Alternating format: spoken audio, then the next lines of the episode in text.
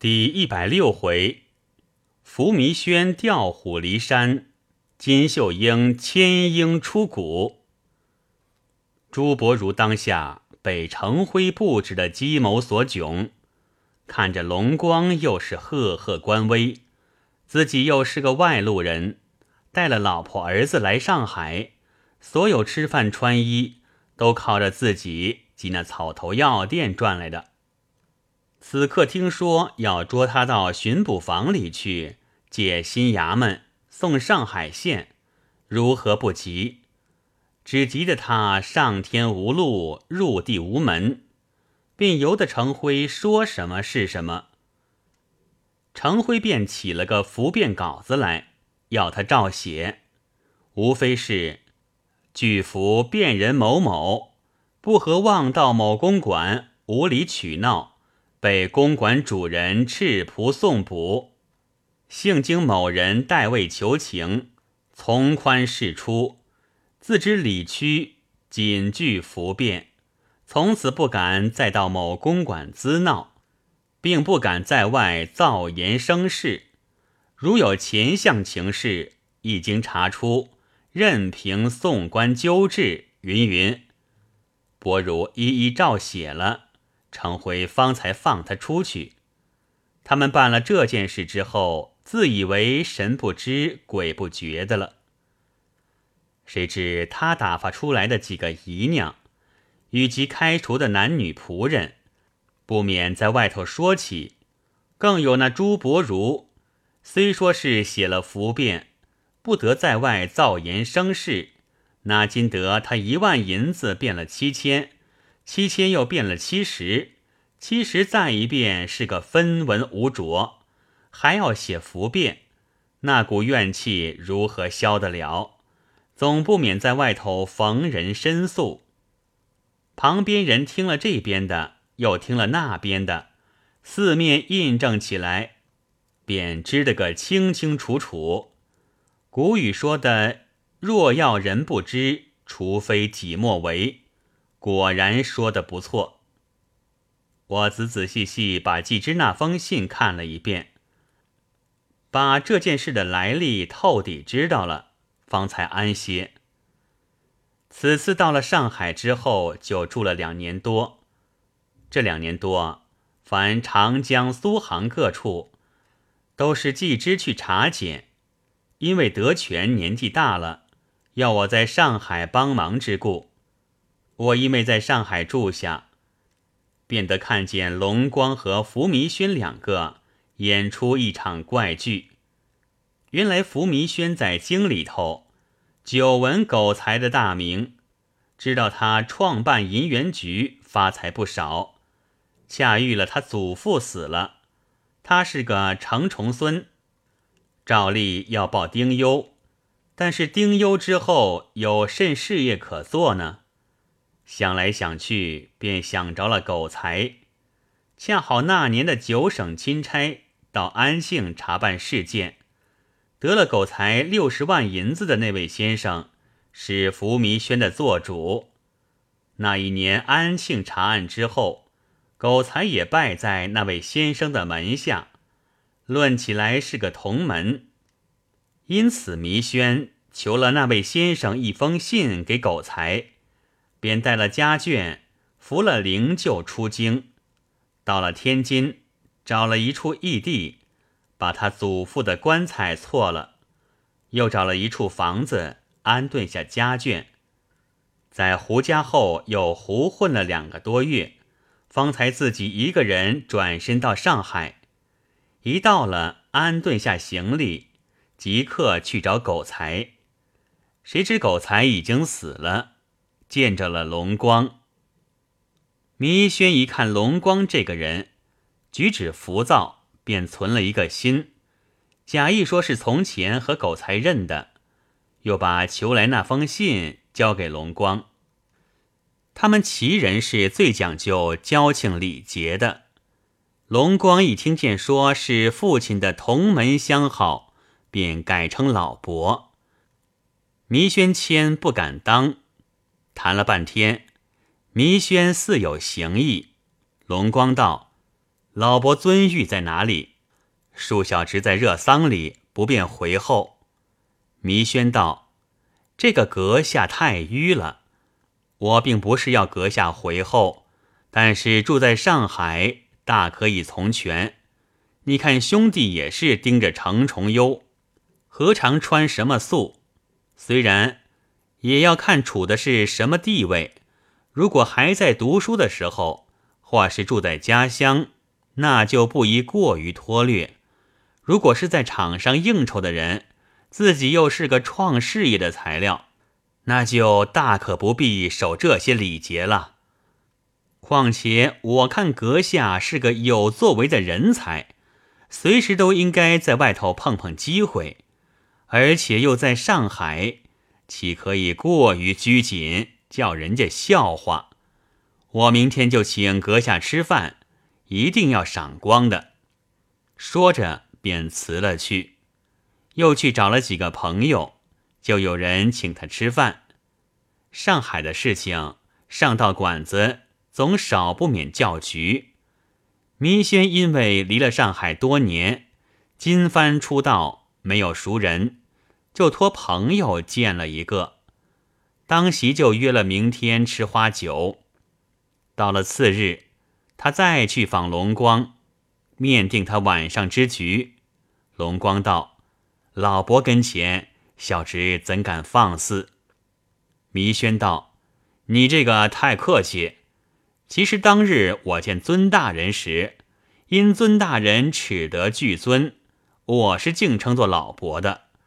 此刻我们拉个交情，拜个把把，晚上一局，请你把帖子带到席上。”我们即席换帖。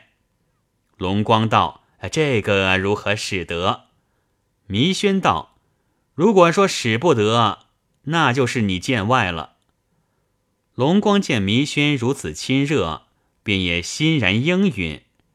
弥轩又敦嘱：“晚上不必穿素衣，须知花柳场中就是炎凉世界，你穿了布衣服去，他们不懂什么道理。”要看不起你的，我们既然换道铁，总不给你当上的。龙光本是个无知纨绔，被弥轩一次两次的说了，就居然剃了丧发，换上绸衣，当夜便去复习。从此两个人便结交起来。龙光本来是个混蛋，加以结识了弥轩。更加昏天黑地起来，不到百日孝满，便接连娶了两个妓女回去，花钱犹如泼水一般。弥轩屡次要想龙光的法子，因看见程辉在那里管账，程辉这个人甚是精明强干，而且一心为顾亲戚，每每龙光要花些冤枉钱，都是被他止住。因此，弥轩不敢下手，暗暗总要设法把他调开了，方才妥当。看狗才死的百日将满，龙光偶然说起，嫌这个童枝太小，打算过个道班。弥轩便乘机竭力怂恿，又说：突然过个道班仍是无用，必要到京里去设法走路子。最少也要弄个内记名，不然就弄个特指班才好。龙光道：“这样又要到京里跑一趟。”弥轩道：“你不要嫌到京里跑一趟辛苦，只怕老弟就去跑一趟，受了辛苦还是无用。”龙光道：“何以故呢？”弥轩道：“不是我说句放肆的话。”老弟太老实了，过班上队那是没有什么大出进的。要说到走路子的话，一碰就要上当，白冤了钱，人儿也没一个。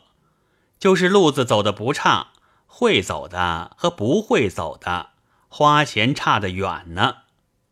龙光道：“既然如此，也只好说说罢了。”弥轩道：“那又不然。”只要老弟自己不去，打发一个能办事的人替你去就得了。”龙光道：“别样都可以做的，难道引荐也可以叫人带的吗？”弥轩笑道：“你真是少见多怪，便是我就替人家带过引荐的了。”龙光欢喜道：“既如此，我便找个人带我走一趟。”弥轩道：“这个人必要精明强干，又要靠得住的才行。”龙光道：“我就叫我的舅爷去，还怕靠不住吗？”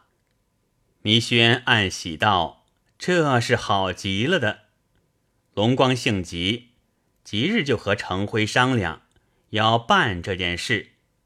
程辉自然无不答应，便向往来的钱庄上托人见了一个人来做公馆账房。程辉便到京里去了。弥轩见调虎离山之计已行，便向龙光动手，说道：“令舅进京走路子，将来一定是恭喜的。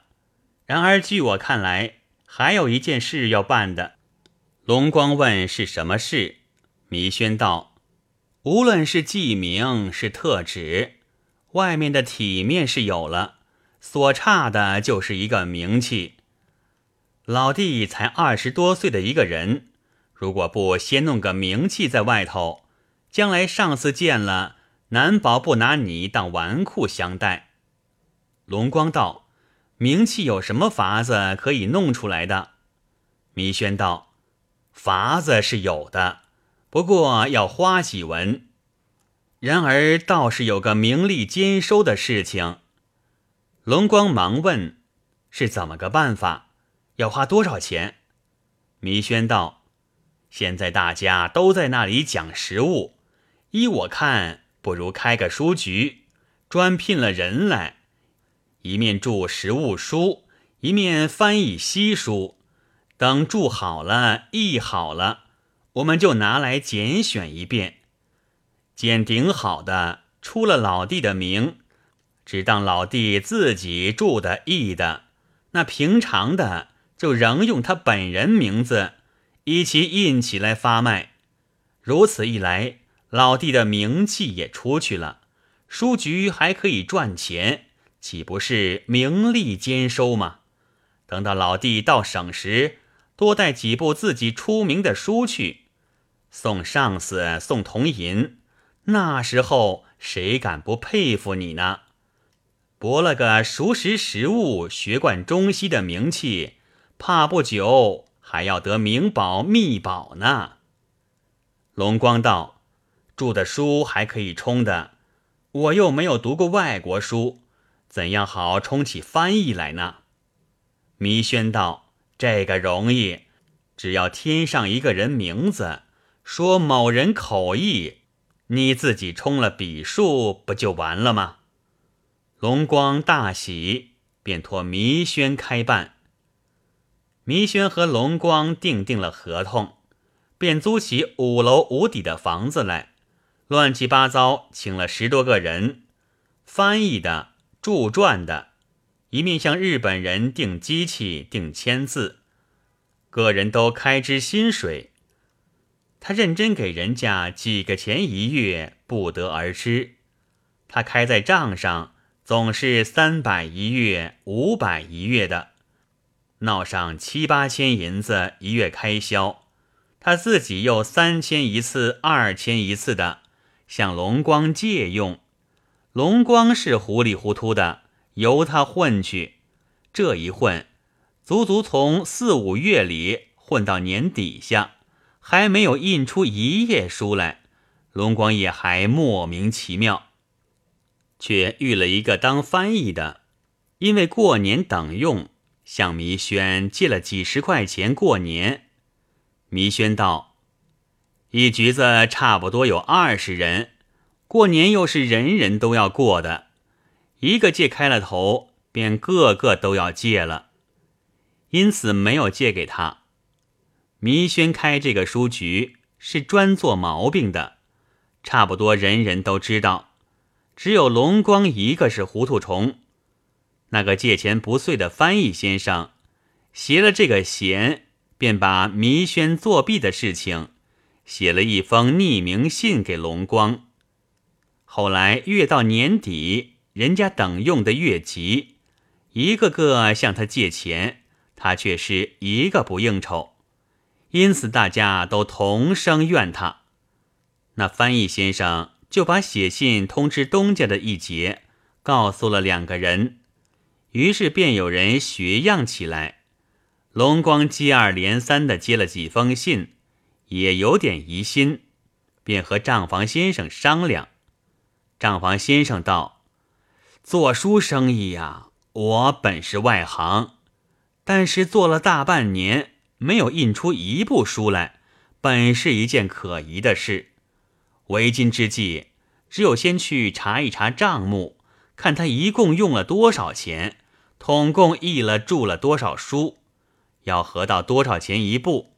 再问他为什么还不印出来的道理，看是怎样的再说。龙光暗想，这件事最好是程辉在这里，就办得爽快。无奈他又到京里去了。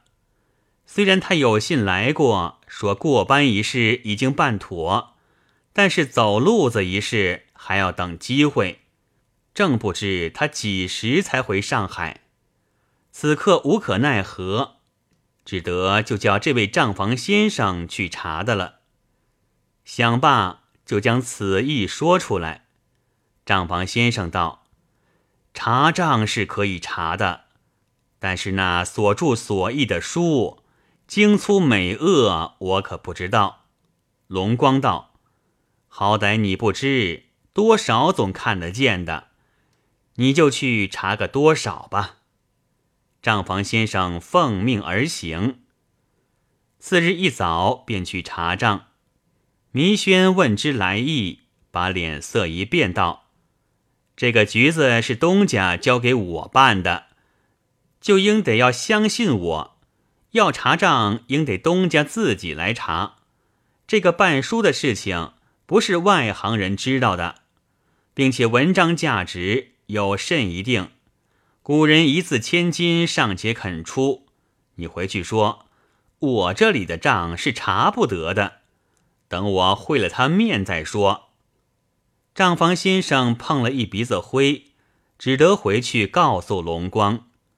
龙光十分疑讶，且等见面之后再说。当天晚上。弥轩便请龙光吃花酒，龙光以为弥轩见面之后必有一番说话，谁知他却是一字不提，犹如无事一般。龙光甚是疑心，自己又不好意思先问。席散之后，回去和账房先生说起。账房先生道：“他不服查账，非但是有弊病。”一定是存心不良的了。此刻已到年下，且等过了年，想个法子收回自办吧。龙光也只好如此。光阴荏苒，又过了新年，龙光又和账房先生商量这件事。账房先生道：“去年要查一查他的账，尚且不肯，此刻要收他回来，更不容易了。”此刻的世界，只有外国人最凶，人家怕的也是外国人。不如弄个外国人去收他回来，谅他见了外国人，也只得软下来了。龙光道：“哪里去弄个外国人呢？”账房先生道：“外国人是有的，只要主意打定了，就好去弄。”龙光道：“就是这个主意吧。”叫他再办下去，不知怎样了局呢。账房先生便去找了一个外国人来，带了翻译来见龙光。龙光说之要他收回书局的话，由翻译告诉了外国人，又两面传递说话，也明收回这家书局之后，就归外国人管事，以一年为期。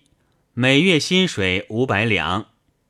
外国人又叫龙光写一张字据，好向弥轩收取。龙光便写了，递给外国人。外国人拿了字据，兴兴头头去见弥轩，说明来意。弥轩道：“我在这里办得好好的，为甚又要你来接办？”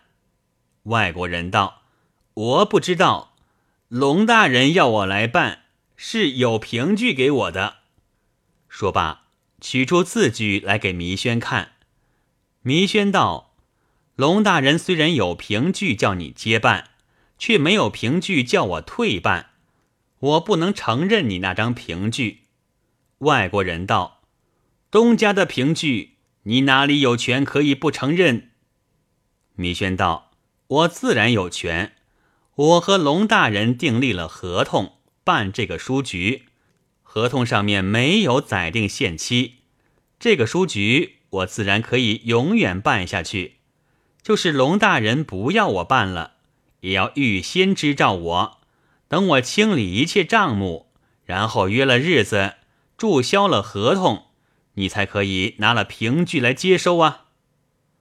外国人说他不过，只得去回复龙光。龙光吃了一惊。去对账房先生说。账房先生吐出了舌头道：“这个人连外国人都不怕，还了得？”再和他商量时，他也没了法子了。过了三天，那外国人开了一篇账来，和龙光要六千银子，说是讲定在前，承办一年，每月薪水五百，一年合了六千。此刻是你不要我办，并不是我不替你办。这一年薪水是要给我的。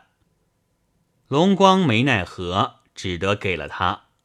暗想，若是成就爷在这里，断不至于叫我面面吃亏。此刻不如打个电报，请他先回来吧。定了主意，便打个电报给程辉，叫他不要等开河，走秦皇岛先回来。这边的福弥轩，自从那外国人来过之后，便处处回避，不与龙光相见，却拿他的钱格外撒泼的支用起来，又天天去和他的相好鬼混。他的相好妓女名叫金秀英，年纪已在二十岁外了，身边挣了有万把银子金珠首饰，然而所背的债。差不多也有万把。原来上海的妓女，外面看着虽似阔绰，其实她穿的戴的，十个有九个是租来的，而且没有一个不背债。这些债都是向那些龟奴、鳖爪、大姐、姨娘等处借来的，每月总是二三分利息。龟奴等辈借了债给他。就跟着伺候他，其名叫做代当。这种风气就同官场一般，越是背的债多的，越是红人。那些带当的，就如官场上的带肚子师爷一般。这金秀英也是上海一个红妓女，所以她手边虽置了有万把银子首饰，不至于去租来用。然而所欠的债。也足抵此数。福弥轩是一个小白脸儿，从来姐儿爱俏。弥轩也垂涎他的首饰，便一个要娶，一个要嫁起来。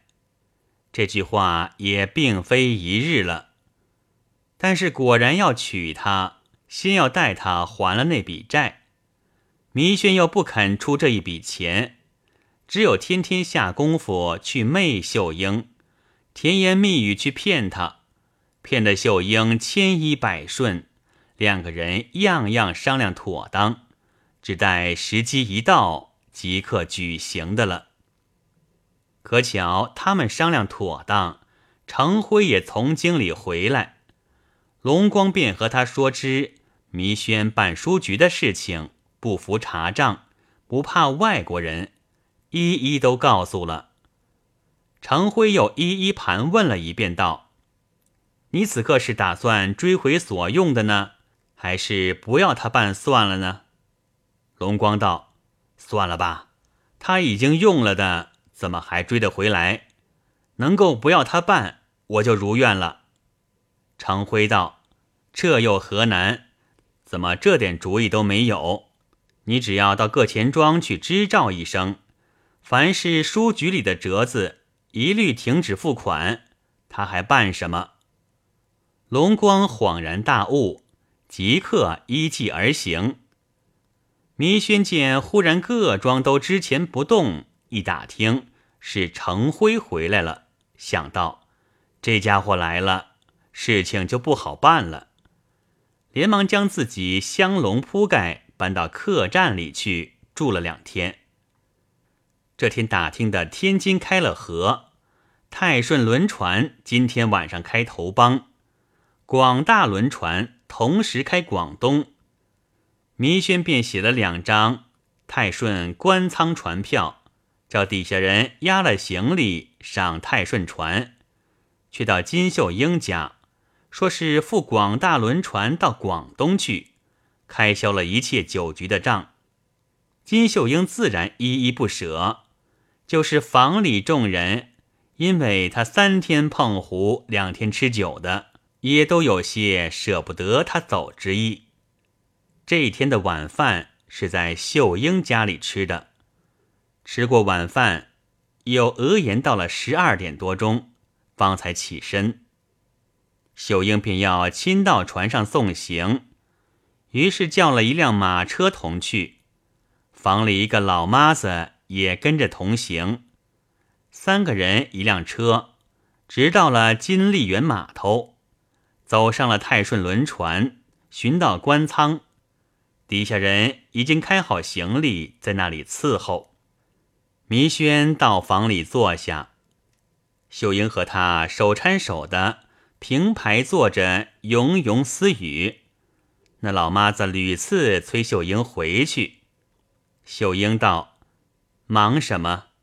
开船还早呢。”直到两点钟时，船上茶坊到各舱里喊道：“送客的上岸呐，开船了。”那老妈子还不醒的，直到喊过两次之后，外面隐隐听得抽跳的声音。秀英方才正色说出两句话来，只把老妈吓得尿屎直流。正是报道一声去也，情郎思赴天津。未知金秀英说出什么话来，且待下回再记。